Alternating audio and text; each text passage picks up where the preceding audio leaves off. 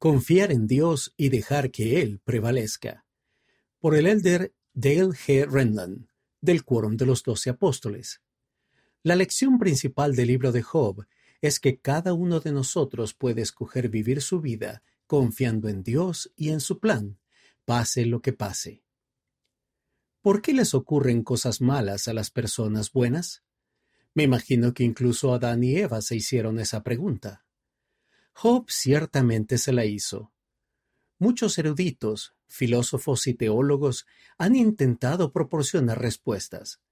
En el libro de Job se aborda la pregunta, pero nunca se contesta el por qué. Job aprende que confiar en Dios y no depender de su propia prudencia es la manera de afrontar las dificultades de la vida. Esas enseñanzas nos alientan a dejar que Dios prevalezca para que nos mantengamos optimistas y llenos de esperanza a pesar de los desafíos. El pecado y el sufrimiento. Se nos facilita entender el libro de Job si consideramos este pareado. Todo pecado causa sufrimiento, pero no todo sufrimiento es causado por el pecado.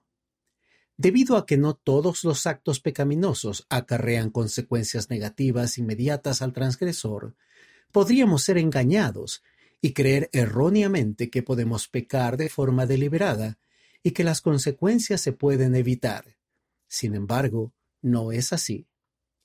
Si bien el arrepentimiento es gozoso para nosotros y les brinda gozo al Salvador y a nuestro Padre Celestial, Nuestros pecados ocasionaron que el Salvador sufriera siendo inocente. Él pagó el precio para que nosotros no tengamos que pasar por el sufrimiento requerido como castigo, si nos arrepentimos. No obstante, no nos equivoquemos. Todo pecado causa sufrimiento. Job y sus amigos pensaban que todo sufrimiento era causado por el pecado. Eso también es falso en su fundamento. Job era un buen hombre que lo perdió todo y sufrió de manera horrible. Cuando sus amigos lo consolaron, supusieron que él seguramente había pecado de forma grave como para merecer semejante sufrimiento. Job también creía que sólo el pecado ocasionaba sufrimiento y quería probar a sus amigos y a Dios que su castigo no era proporcional a los pecados que había cometido. Tal demostración, razonó, produciría el cese de su sufrimiento. Más adelante, Dios habló a Job desde un torbellino. Dios no se defendió, ni explicó el sufrimiento de Job, ni respondió a las afirmaciones de inocencia de éste. Más bien, criticó las prolongadas conversaciones de Job y sus amigos, diciendo, ¿Quién es ese que oscurece el consejo con palabras sin conocimiento?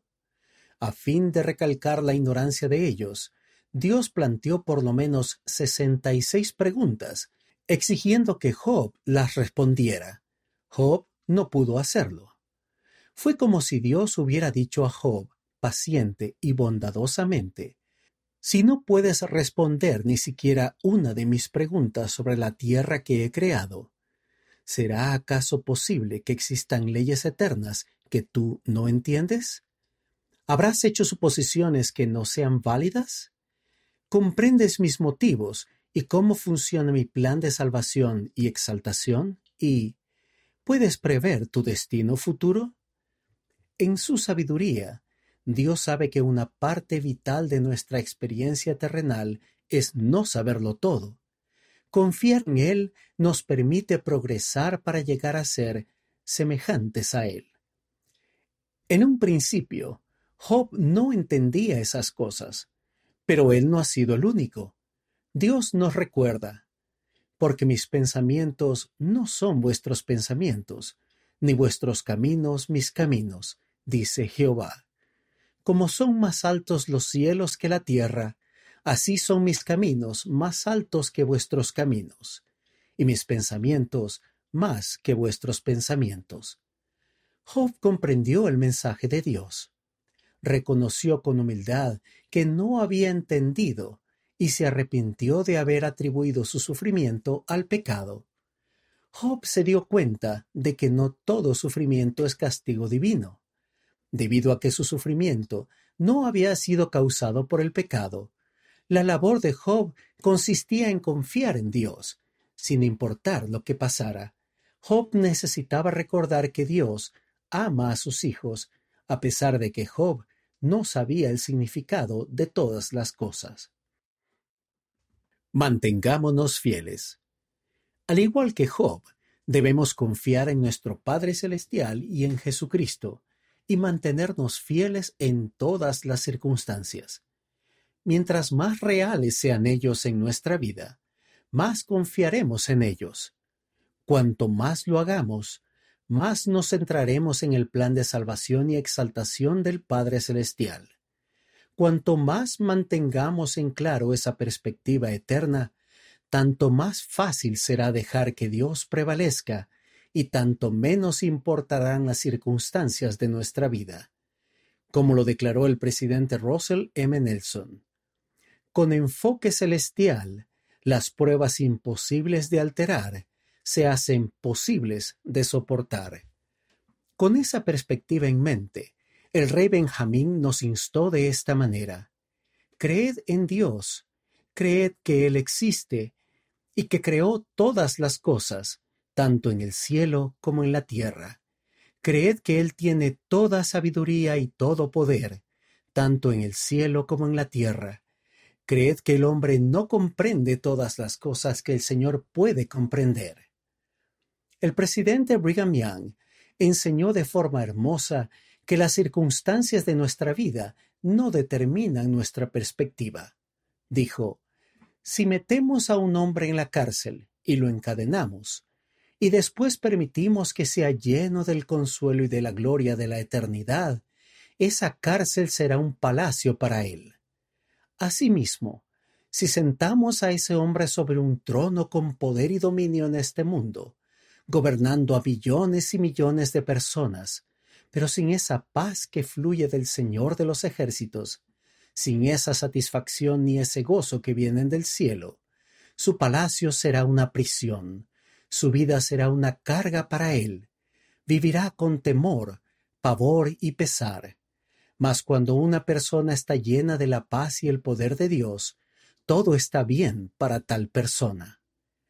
Debido a su confianza en Dios, Job aprendió, Cuando Dios me haya probado, saldré como oro. Job sería refinado por las experiencias que tuvo, sabiendo que no todo sufrimiento es causado por el pecado y que se puede confiar en Dios. Leí dijo, Y ahora, Jacob, tú has padecido aflicciones y mucho pesar en tu infancia. No obstante, tú conoces la grandeza de Dios, y Él consagrará tus aflicciones para tu provecho. No temamos aún en nuestro sufrimiento, Dios puede ayudarnos en nuestras dificultades. Él nos ha dicho, no temas, porque yo estoy contigo. No desmayes, porque yo soy tu Dios que te fortalezco. Siempre te ayudaré, siempre te sustentaré con la diestra de mi justicia. No nos abandonará aun cuando afrontemos desafíos abrumadores. Él dijo, cuando pases por las aguas, yo estaré contigo, y si por los ríos, no te anegarán. Cuando pases por el fuego, no te quemarás, ni la llama arderá en ti, porque yo soy Jehová, Dios tuyo. Conforme reconozcamos esas bendiciones, nuestra confianza en Dios aumentará. Nos daremos cuenta de que todo sufrimiento se puede remediar por medio de la expiación de Jesucristo. Por otro lado, cuanto más degeneremos en la incredulidad y nos apartemos de la vía correcta y desconozcamos al Dios en quien debemos poner nuestra confianza, tanto más nos inquietarán las circunstancias de nuestra vida. Cuando dejamos de confiar en Dios, sufrimos ansiedad y cedemos a la frustración y a la desesperación. Jesucristo venció al mundo. Gracias a Él podemos tener paz en este mundo y confiar. El testimonio de Job del Salvador es inspirador miles de años después de que lo hubo pronunciado. Job exclamó, Yo sé que mi Redentor vive, y que al final se levantará sobre el polvo. Y después de deshecha esta mi piel, aún he de ver en mi carne a Dios. A Jesucristo le encanta restaurar lo que no podemos restaurar, sanar heridas que no podemos sanar, reparar lo que se ha quebrado y no tiene arreglo, y compensar cualquier injusticia que hayamos sobrellevado. De hecho, si se lo permitimos, Él consagrará nuestro sufrimiento para nuestro provecho y nos santificará y salvará de todo pesar. No sólo nos consolará y restaurará lo que se haya perdido, sino que usará nuestras pruebas para nuestro provecho. El Salvador tiene el poder de rectificar todas las cosas y anhela hacerlo. A Él le encanta curar de manera permanente, incluso los corazones quebrantados. La lección primordial del libro de Job es que cada uno de nosotros puede escoger vivir la vida confiando en Dios y en su plan, pase lo que pase.